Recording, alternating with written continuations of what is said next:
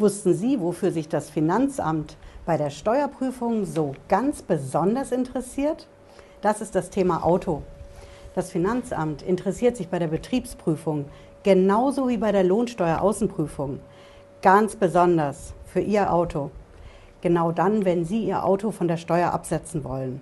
Und da wollen Sie ja das bestmögliche Ergebnis rausholen, das Maximum bei der Steuer absetzen. Stimmt's? Dann führen Sie ein Fahrtenbuch. Mit dem Fahrtenbuch holen Sie bei der Steuer richtig viel Geld raus und deswegen will das Finanzamt bei der Prüfung genau dieses Fahrtenbuch sehen. Und dann passiert einfach das, was immer wieder passiert. Das Finanzamt lehnt Ihr Fahrtenbuch ab. Der Prüfer argumentiert dann, hm, das Fahrtenbuch, das ist nicht korrekt. Da fehlt was, Tankbelege, da weichen doch die Tankquittungen vom Fahrtenbuch ab. Da stimmt was nicht. Die Schrift ist auch immer gleich. Da sind so viele Privatfahrten drin. Also am Ende des Tages sagt der Prüfer, ich lehne das Fahrtenbuch ab. Wir machen jetzt die 1%-Methode und es gibt eine saftige Steuernachzahlung eben für diese 1%-Methode. Und genau das ist jetzt in einem Fall passiert. Da hat ein Unternehmer genau solch eine Prüfung reingekriegt und der hat das, was das Finanzamt argumentiert, nicht eingesehen, sondern er hat dagegen geklagt. Wir schauen uns in diesem Video gemeinsam an, was genau das Finanzamt argumentiert hat gegen das Fahrtenbuch und was das Gericht dazu im Urteil sagt. Bleiben Sie dran, bis gleich.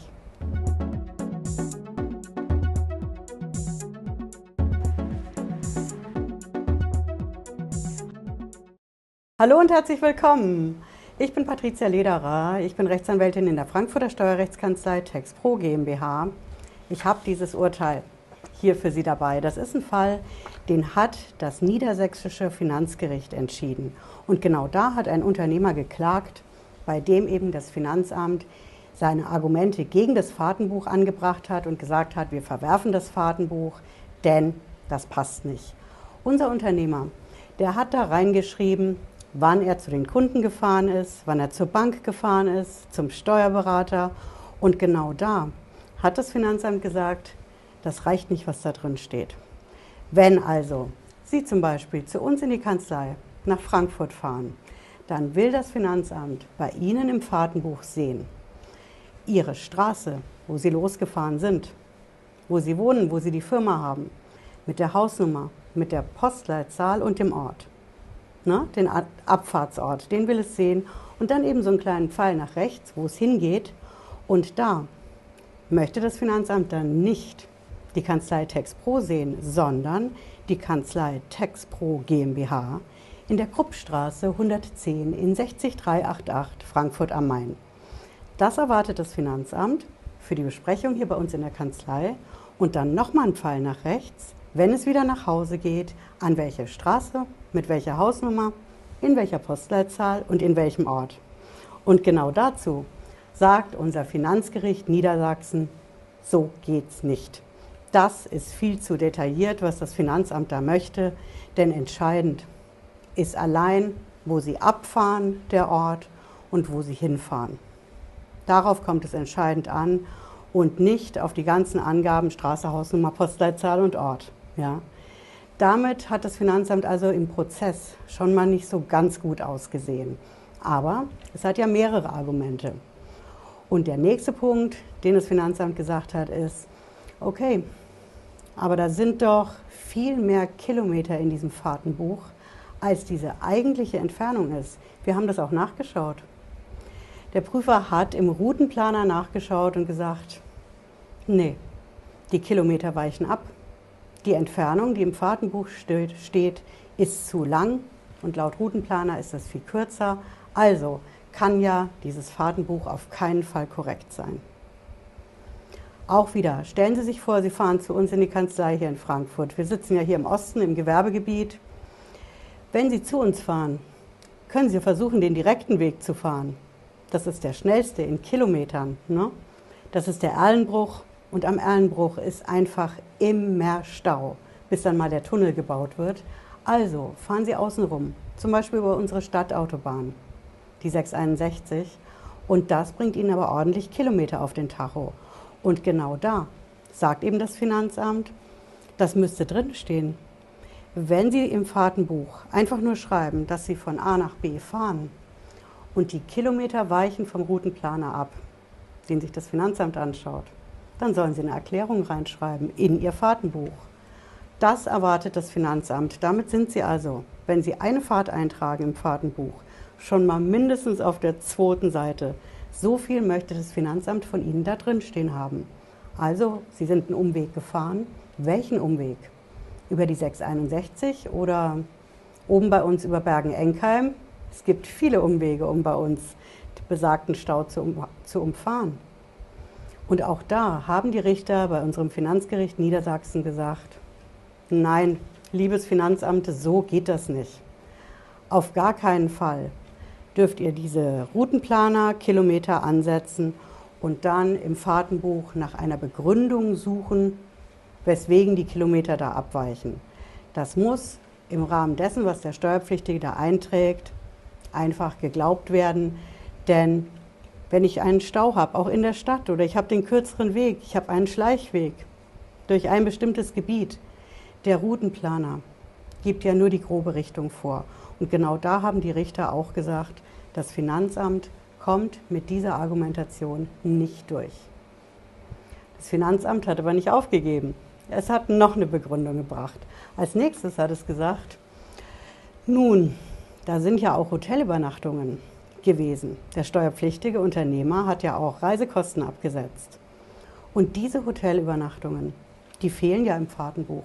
Sie müssten also hingehen und sagen, Sie sind von Ihrer Adresse, Straße, Hausnummer, Postleitzahl und Ort, Pfeil nach rechts, ne, losgefahren. Sie sind einen Umweg gefahren, weil auf der Autobahn A3, A5 solch ein Stau war. So und so viele Kilometer lang im Idealfall. Und als nächstes müssen Sie auch noch die Adresse vom Hotel angeben. Das hat das Finanzamt argumentiert. Name vom Hotel, Straße, Hausnummer, Postleitzahl und Ort. Ne? Und dann alles weiter wieder, Pfeil nach rechts, zu uns in die Kruppstraße und wieder zurück zu Ihrer Straße, Hausnummer und so weiter. Das sind die Anforderungen vom Finanzamt in diesem Prozess gewesen. Sie ahnen es. Die Richter beim Finanzgericht Niedersachsen haben auch dazu gesagt, das geht so nicht.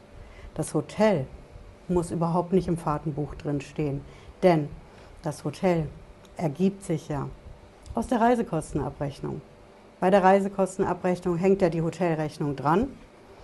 Und da braucht der Steuerpflichtige dem Finanzamt im Fahrtenbuch nicht alle Informationen, so wie das Finanzamt das gerne hätte, auf dem Silbertablett servieren. Ne, das ist ja letzten Endes die Forderung gewesen, sondern das Finanzamt muss auch an der Aufklärung des Besteuerungssachverhalts mitwirken, so nennen wir Steuerrechtler das.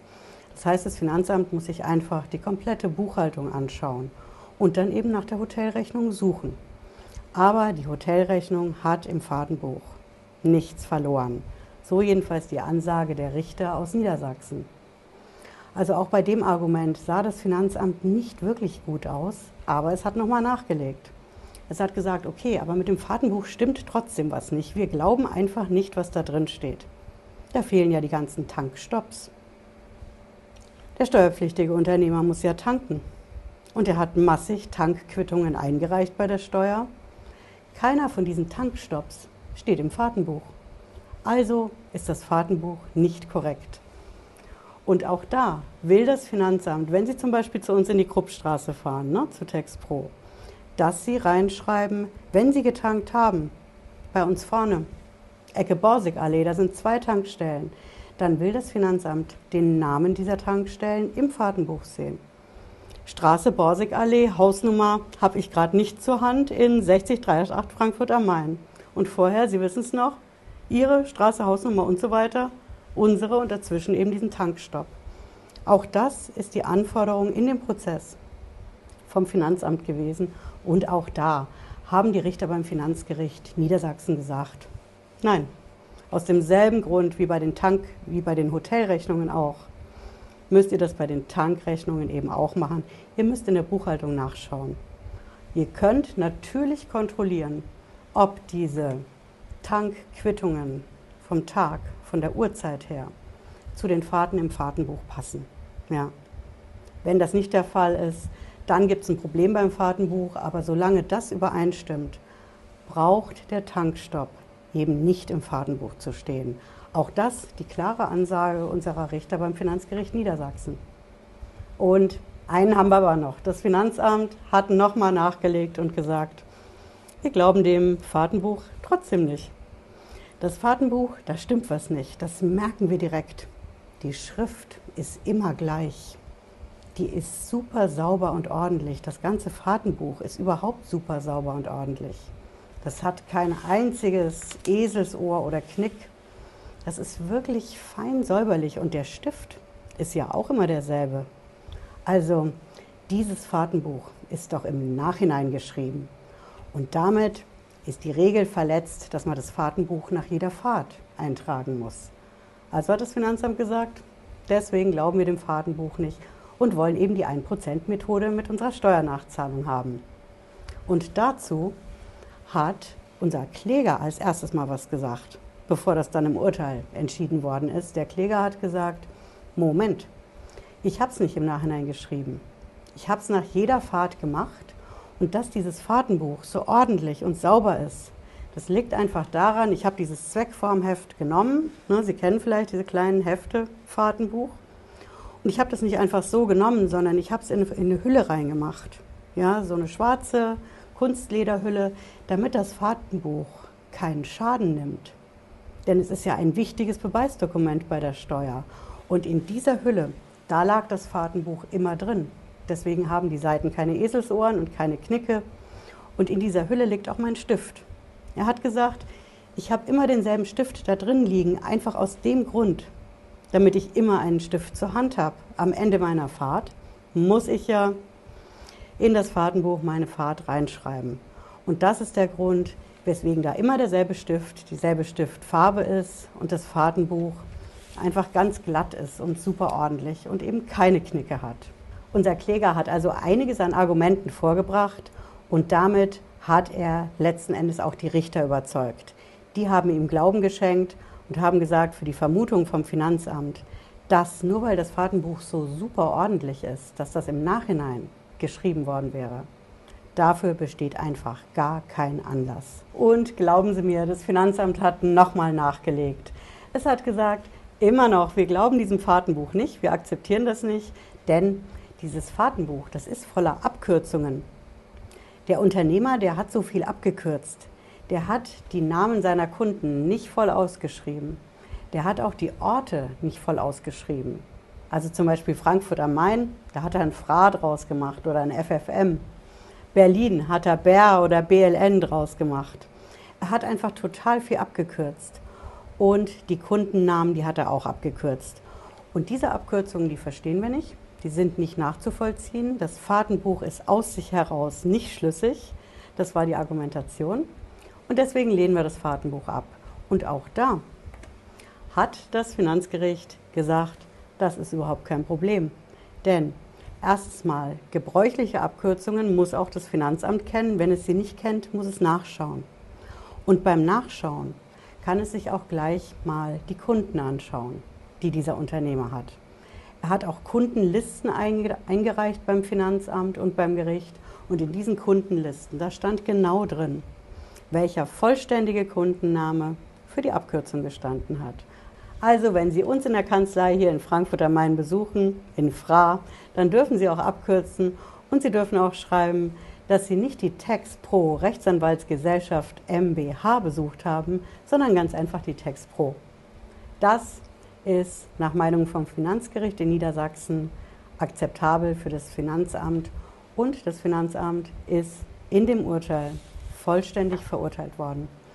Das Finanzamt muss das Fahrtenbuch akzeptieren. Die Richter haben auch am Ende der Entscheidung gesagt, diese ganzen vermeintlichen einzelnen Fehler oder Ungenauigkeiten, das führt im Endeffekt dazu, dass sie da eine Übermaßschätzung haben.